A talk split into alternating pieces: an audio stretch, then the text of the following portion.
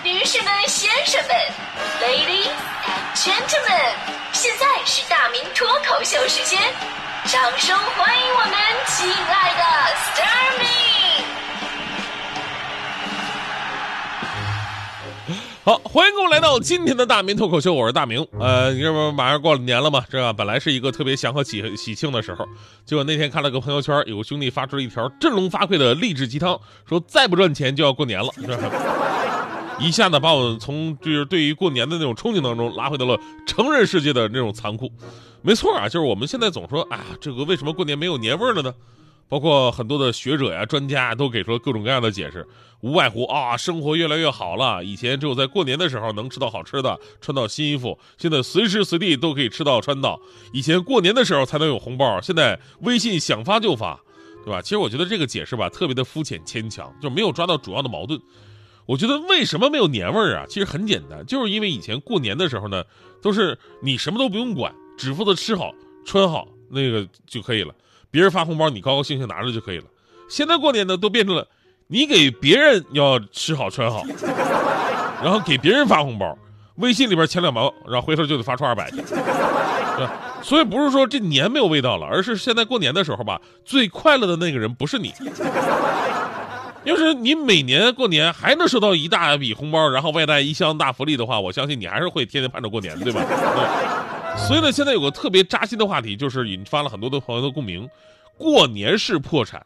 因为我们都知道，这个每逢春节，各类的花销就会集结到一起，备年货需要花钱，见到晚辈需要给压岁钱，走亲戚串门呢需要礼物钱，常规的聚会就算是 AA 制，你得花钱，甚至有的为了应付父母，你租个男女朋友还得按天收费，是吧？现在呢，这是在家过年啊。如果出门旅个游，你更控制不了。一般的过年的时候，大家伙都愿意往什么三亚、东南亚那边跑，天气好，正好是人家的旺季，机票、酒店价格一下贵好几倍。俩人还好，但是春节的意义往往是合家团圆。所以，如果一大家子出行，那这笔费用更是惊心动魄。其实咱们都不用说这个，就最基本的，你回家过年的这个飞机票，你都买不到打折的。之前我特别鸡贼，我特别鸡贼，我就我买一，我只买一家航空公司的机票。然后呢，我心里想着这个累积积分里程嘛，等年末的时候，我想可以换到回家的机票，就不用掏钱了。一般年末啊，这都是全价票嘛，这肯定是最合适的。结果呢，早早两个月之前，我好不容易积分攒够了，我准备换的时候，我就悲伤的发现，过年期间的机票不参与积分兑换。说实话，这年头想占点商家的便宜，真的太难了。由于各项不菲的花销啊，就是让不少刚毕业一两年、工作不久的九零后、九五后职场新人，在社交媒体哭着喊着破产了。有人花的比赚的多，有人一下子花掉花掉了一年一半的积蓄，为日后的房贷发愁。之前有有接受这个媒体采访的广州的程序员，他呢过年是回潮州，这哥们儿月薪一万块钱，回家一趟得花一万三，这应该算是年轻一代一个平均水平了。但是起码呀，广州跟潮州离得比较近，你交通费用用不了多少，你加上朋友聚餐和个人消费，它其实只占总花费的百分之十，其中的一万二啊，大头是为父母啊、侄子侄女啊、亲人长辈准备的过年红包，这个才是重点开销的大头。当然，我们说挣钱嘛，花在家人身上，其实比花在自己身上更有成就感。但有的时候吧，咱们得分人，也得分程度。你比方说给父母花钱，那花多少都不心疼，这没问题。你见到晚辈孩子表示表示也很正常，但这个给多少就得值得商榷了。就咱们以前说过压岁钱，原来的意思啊，就是拿红纸包几个铜板啊，图个吉利，避个晦气，多少钱是无所谓的，就是个仪式感。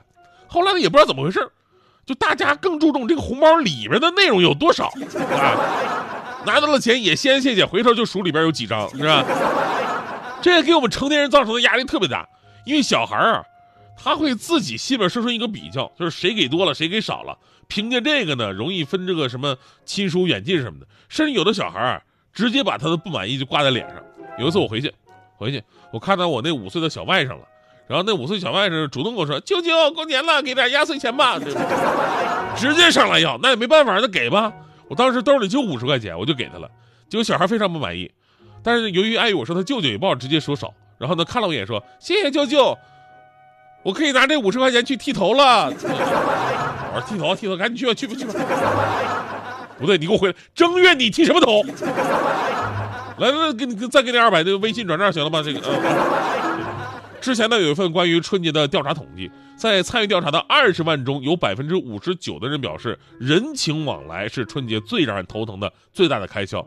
其中啊，六零后、七零后、八零后三大人群的春节最大开销就是给孩子的压岁钱。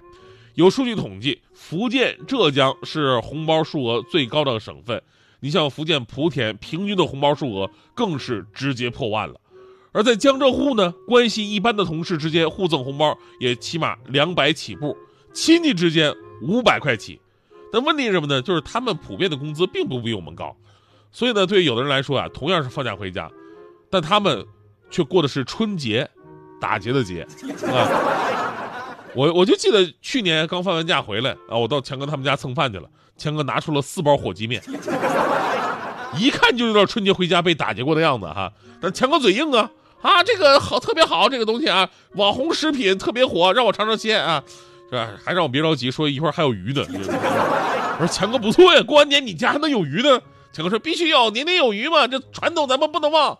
说完，从那冰箱里拿出了一袋鱼泉榨菜，哎，多吃点火鸡面配鱼泉榨菜。那天我喝了五斤水，你知道吗？所以我就想说吧，从几千年的历史来说呢，春节是农耕经济最明显的产物。就每到春节，意味着两个经济循环周期的一个交接点。这个春节的到来呢，意味着新一轮播种和收获季节的开始。是这个时候需要大家一个大家庭的凝聚力和协商分工来完成这样一个关键的节点。所以呢，春节有着团聚的含义。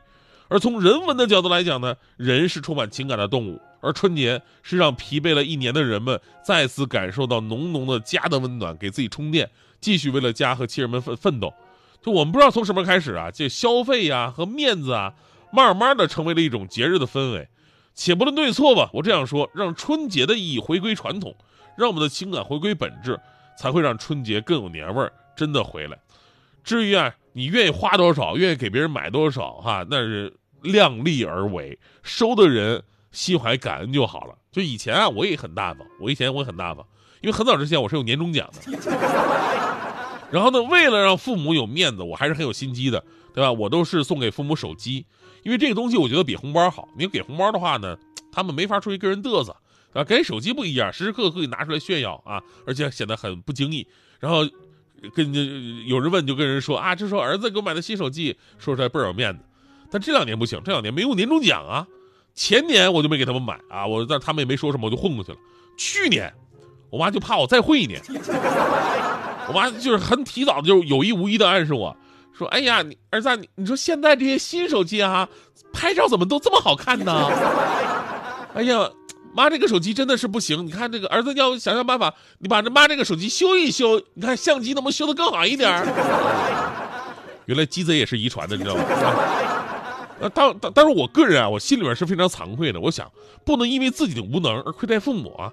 手机对老人其实最大的功能，除了那种联系之外，不就是拍照吗？对吧？如果这个还不能给人解决好，我枉为人子啊！所以当时我立马。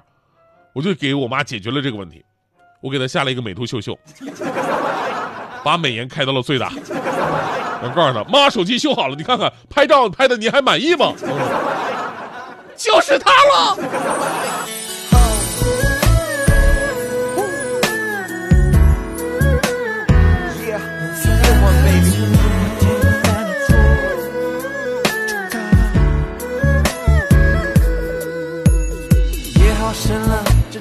怎么亮着？那不是彻夜等候，你为我点的烛火，不过是一次邂逅，红楼那一场梦。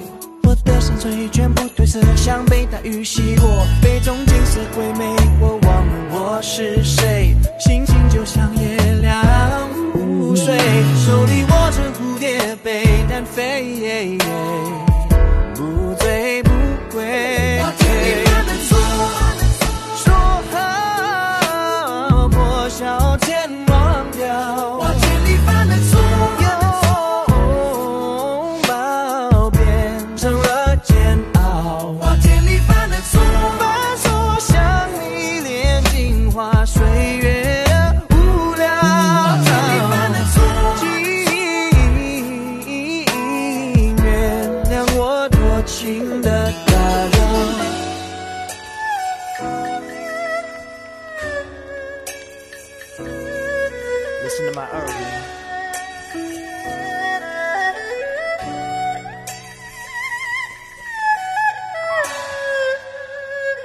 醉，怎么会喝醉？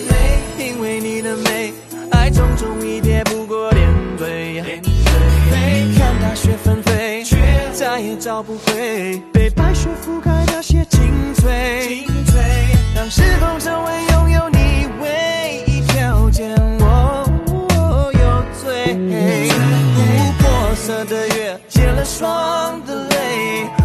记得这段岁月。